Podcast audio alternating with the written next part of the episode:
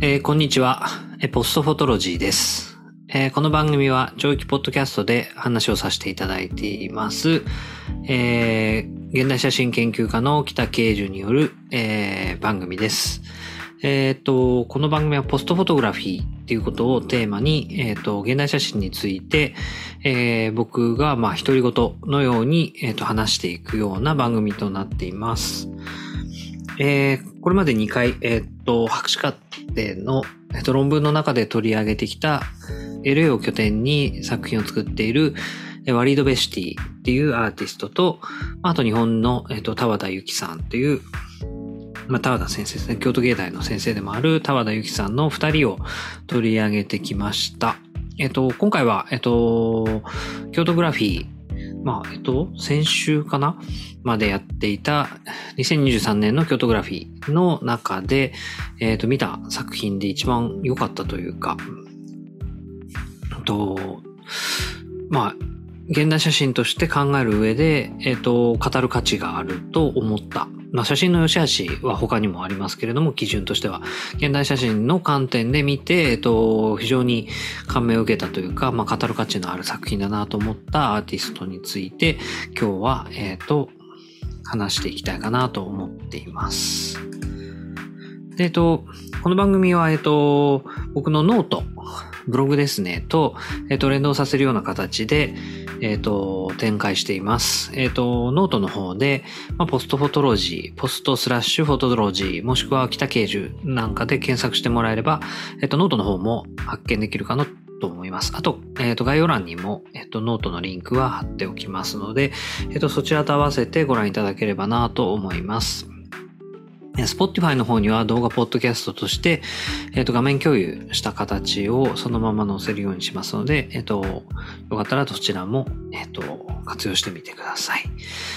えー今回、えっ、と、シャープ002、まあ、3回目なんですけども、シャープ、シャープ0002として、ロジャー・エーベルヘルト、えーごめんなさい、ロジャー・エーベルハルトという、えっ、と、スイス人のアーティストについて、えっ、と、書きました。えーロジャー・エーベルハルトのエスカピズムというのが、京都グラフィーの2023年の、えっと、島田ギャラリー、まあ、えっと、公式プログラムで島田ギャラリーっていつも使われているところですけども、そこで展覧会が開催されてました。えっと、今年は結構前から、えっと、ゼミ仲間で、えっと、名古屋の写真ギャラリーをやっている、えっと、写真ギャラリーのフォトギャラリーフロー名古屋のオーナーである中澤さんと、まあ、ゼミ仲間ですね、卒業生です。の、と一緒に展覧会回ろうっていう話を計画していて、えっ、と、いつだったっけかな。えっ、と、4月 ?5 月かな？に、えっ、と、一緒に回ることにしました。で、えっ、と、まあ、一泊二日お互いの、まあ、えっ、と、お互い、まあ、見てるとこは違ったり、まあ、立場も違うので、視点を交えながら、えっ、と、やいのやいの話しながら、初日の11時過ぎぐらいに合流をして、えっ、と、まあ、KG プラスも含めて、まあ、まあ、どっちもですね、オープンも含めて、えっ、と、プログラムを、えっ、と、端からバンバン回っていくような形で、えっ、と、その日は、えっ、と、久しぶりにというか、まあ、中澤さんとは初めてですし、えっ、と、酒を二人で飲んで、えっ、と、まあ、夜中までこんなに話すことあるんだなっていうぐらい、まあ、写真表現の話、まあ、現代写真の話、写真芸術の話なんかをずっと話をしながら、えっ、と、過ごしました。まあ、二日目も結構な数回ってっていう形で、まあ、夜まで、時間いっぱいいっぱいまで、えっ、と、見て帰ったっていう形でした。で、今回二人ともで、まあ、京都グラフィーの中で、えっ、と、二人して、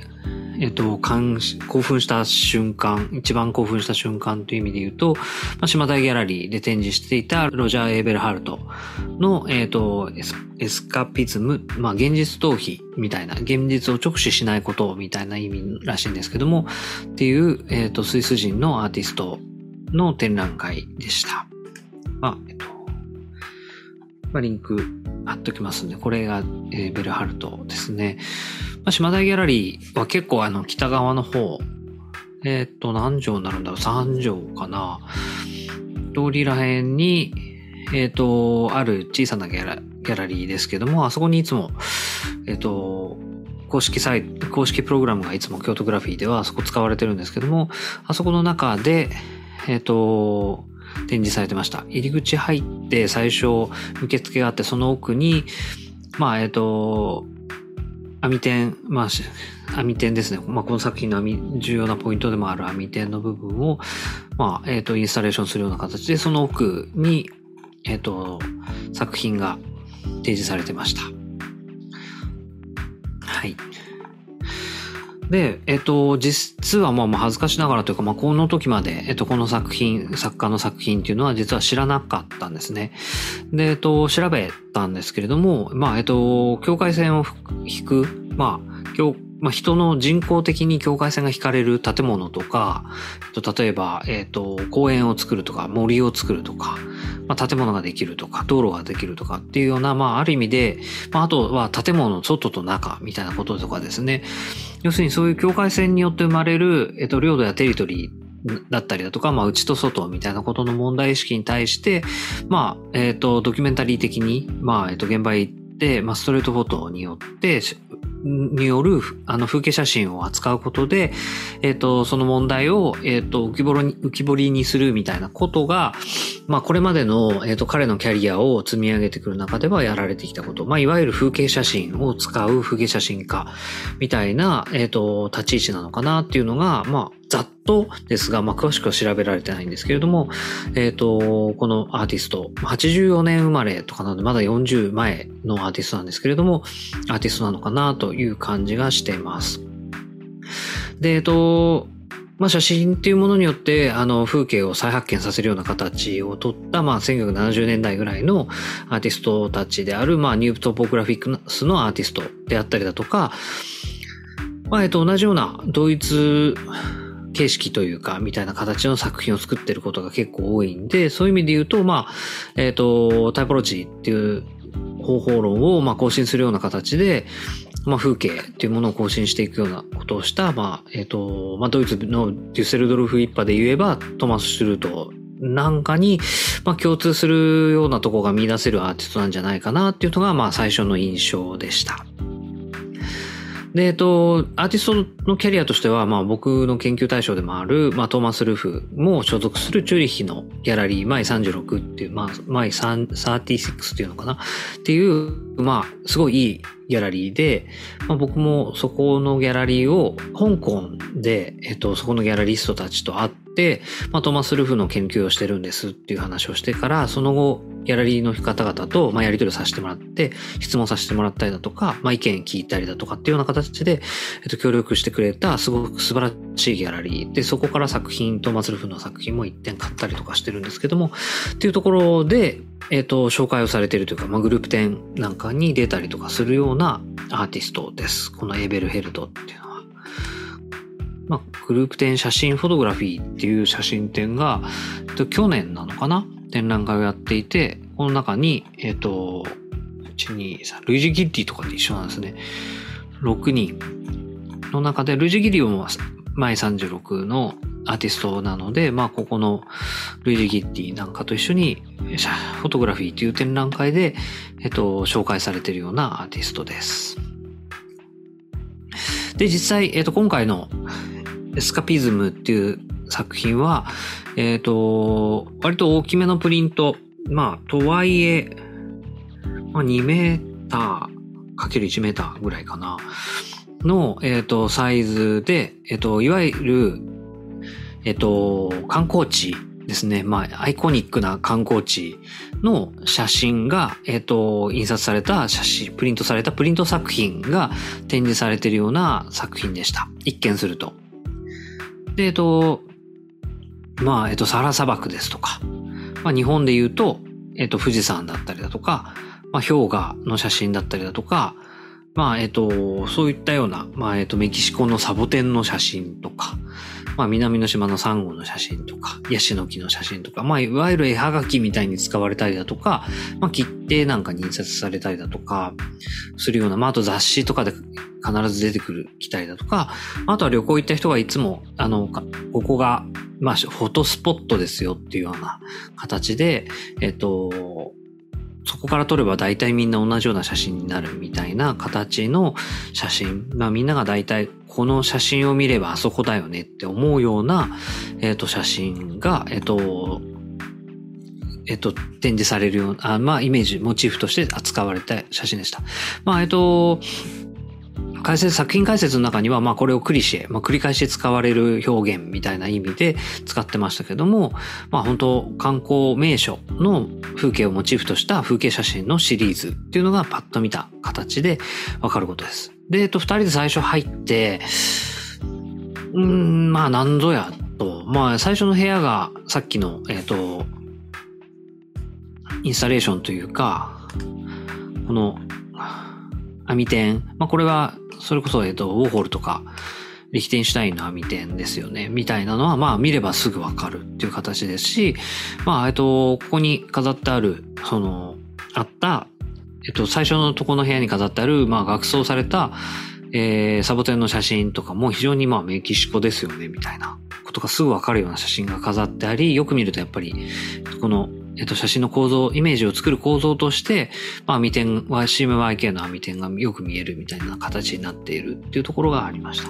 で、まあ、作品の解説読んで、まあ、えっと、大体、なんとなく一瞬言ってることはわかるよっていう感じがまずあり、で、まあ、ちょっと面白いねと言いながら見ていたんですけども、まあ、それで、まあ、実際にこれがじゃあどうやって作られてるかっていうところで言うと、えっと、これは、えっと、まあ、コロナ禍で、えっと、風景写真家である、まあ、アーティスト、まあ、エーベルヘルト、エーベルハルトが、えっと、要は、外に出れなかったんですね。厳しいロックダウンで。で、その時に、まあ、どうやって風景を、まあ、風景写真家なので風景写真を撮るかって言った時に、まあ、えっと、考えられて、えっと、作られた作品の作り方だったっていうところが、まあ一つ重要なのかなと思います。で、まあどこから作品、その風景を撮ってきたかっていうと、まあコーヒーの、コーヒーについてくるクリームですよね。まあミルク、日本で言えば、の蓋に、スイスでは1968年から、その上に、えっと、様々な種類の、えっと、イメージが印刷をされてるらしいんですね、写真が。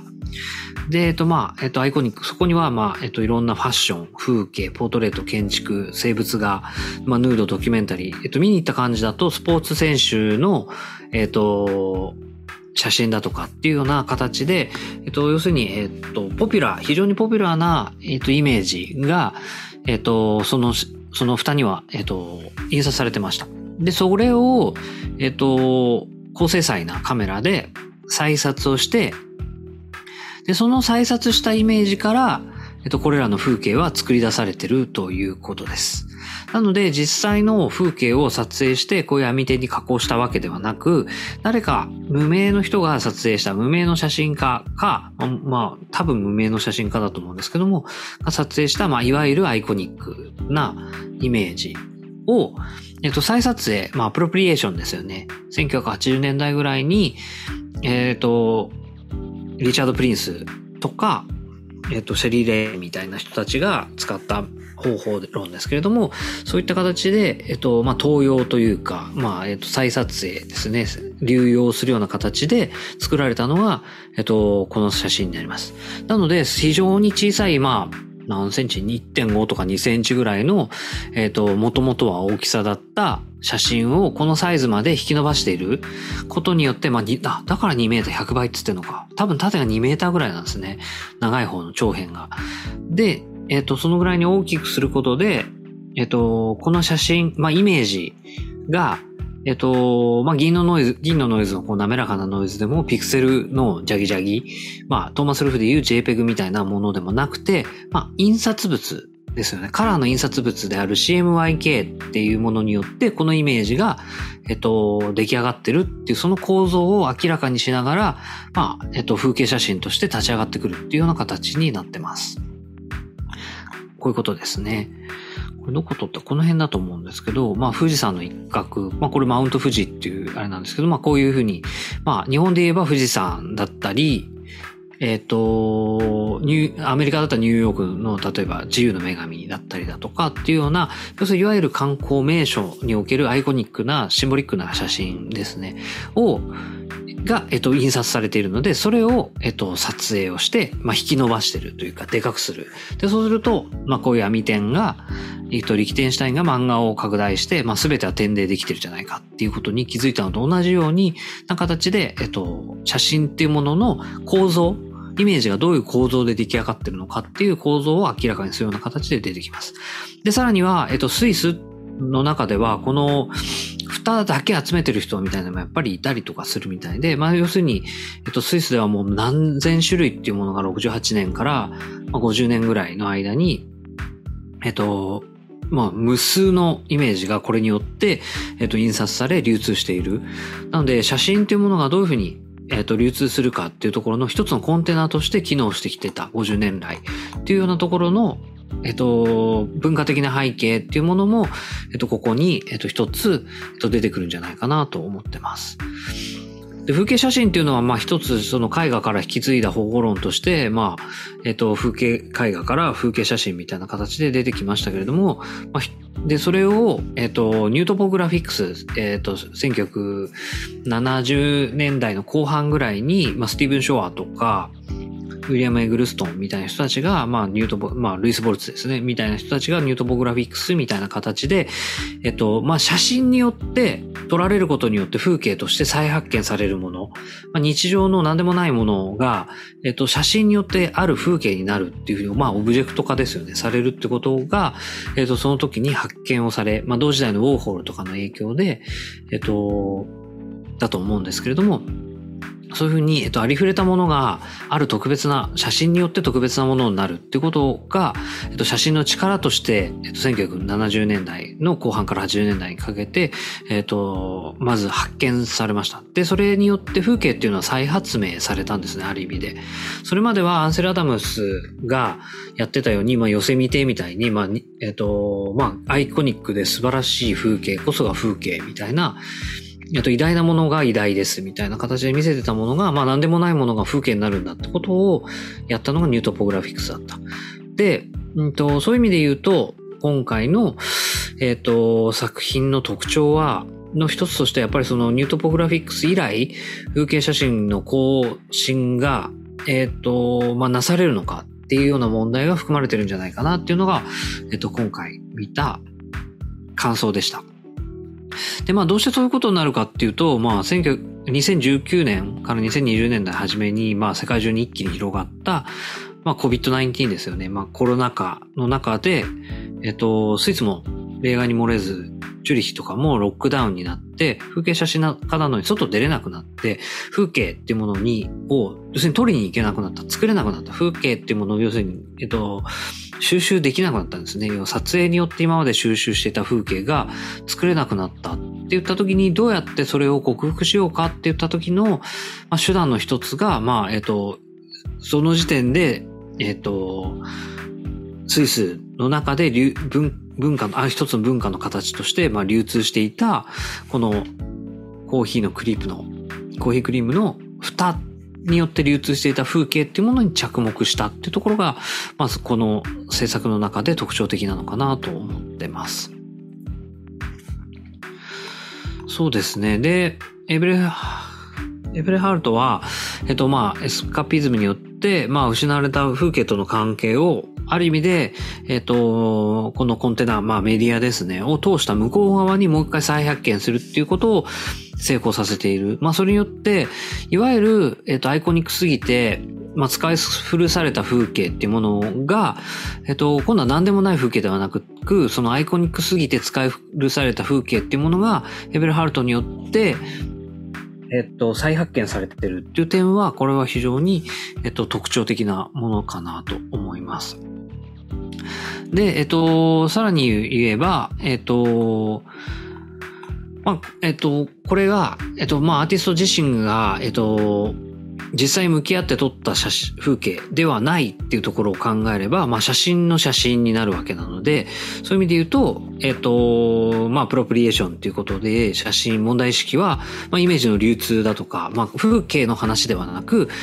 えっ、と、イメージの流通とか、まあ流通するイメージがどういう構造によって作られてるのかであったりだとか、まあ歴史的にアプロプリエーションとして、まあイメージそのものがどういうふうに再流通させられたりだとか、えっ、と、イメージそのものが、まあ文脈を変えられることでどういうふうになるのか出すとか、っていった、要するにイメージそのものの問題っていうことに主題が移るんじゃないかなと思います。この辺がやっぱすごい面白いなって思ったんですよね。まあ実際のところ、えっ、ー、と、これまでの作品見ると完全に風景写真家なので、えっと、どのぐらい意識的なのかとか、どのぐらい、えっ、と、これまでもコンセプチュアルなやり方をしてきたのかっていうことは、えっと、正直言うと、今の時点ではよくわからないっていうところはありますけれども、えっと、この作品に関してはかなりコンセプチュアルだなっていう印象があります。で、えっと、すごいびっくりしましたね、面白くて。なんかこれはすごいなと思って、すごいと思うんですよね。えっと、やってしまえばまあそんなもん誰だってできるじゃんとかっていう話だとは思うんですけど、でもこれはやっぱりそこれをや、えっ、ー、と、その問題に対して、やっぱどういうふうに選択をし、えっ、ー、と、どういうふうに作ってきたかっていうところですよね。やっぱり、うんと、写真の中のその風景写真をやってきたっていう背景は一つすごく重要。で、その風景写真をやってきたっていう人間が、その風景っていうものの扱い方を変えたっていうところがポイントになってくるんだと思うんですよね。で、それによって、まあ、えっ、ー、と、写真っていうメディアそのものに対しての話になっていった。まあ、イメージがどう流通してるかっていうところに着目、まあ、していくことで、そこが、えっ、と、作品の主題になるっていうことは、まあ、当然、写真ってメディアそのものに対しての自己言及的な話になりますし、えっと、まあ、コーヒークリームの蓋ってものをそもそもにまず収集をしていて、で、スイスのイメージにの流通に関する問題っていうものの、に対してリサーチと、まあそれがどうやってオブジェクト化するかって言った時に、まあそれを再撮してアプロプリエーションにして作るっていうふうにするっていうそのアーティストの選択っていうものが、えっと、なされている。なので、まあ極端なこと言うともう、もうこの時点で、えっと作品としてはアイディアの実行と分離ってことを考えれば、えっと、成立しているので、えっと、まあ、これはコンセプチュアルアートの身振りじゃないかなっていうふうにすごく思います。まあ、それはもう、えっと、歴史的にも、まあ、リチャード・プリンスとか、ウォーカー・エヴァンスを、えっと、写真なんかを、まあ、流用した、えっと、シェル・レビンなんかがやったことと同じことなので、まあそういう意味では、えっと、写真家のそれというよりは、まあコンセプチュアルアートたちが、のアーティストたちがやっていた、まあ、やり口というか、えっ、ー、と、考え方に近いんじゃないかなっていうのはすごく感じます。で、まあ、あとはもうそのスマートフォンによって誰もが写真家であるって言われるような現代であったりだとか、まあ現在と現、現実とですね、バーチャルっていうものの境界が曖昧になる現代において、まあ風景っていうものは、まあいかにして、えっ、ー、と、写真というメディアによって、まあ、再び再発明、再獲得され得るものなのか、まあ、それが可能なのかってことも踏まえて、作品によって問われているような気がします。で、ある意味でこれ突き詰めれば、この問題は、まあ僕らが見ている風景そのもの、風景だと思って見ているものっていうものは、果たして本当に実在する風景なのか、これは本当に風景なのか、まあ世界にちゃんと触れているのか、みたいなことが、えっと、問われてるんじゃないかな。っていうのは、この AI 画像生成の時代、誕生の今のこのタイミングにおいて、まあ非常に、えっと、僕らの、まあ私たちはですね、まあ認識そのものに関して、まあ世界との触れ方みたいなことを、提示してるという意味では非常に重要な作品だと思いました。で、まあ年齢も非常にいい感じの年なので、まあ今後の作品作りなんかもなんかすごく期待したいなっていうことをすごく思ったアーティストです。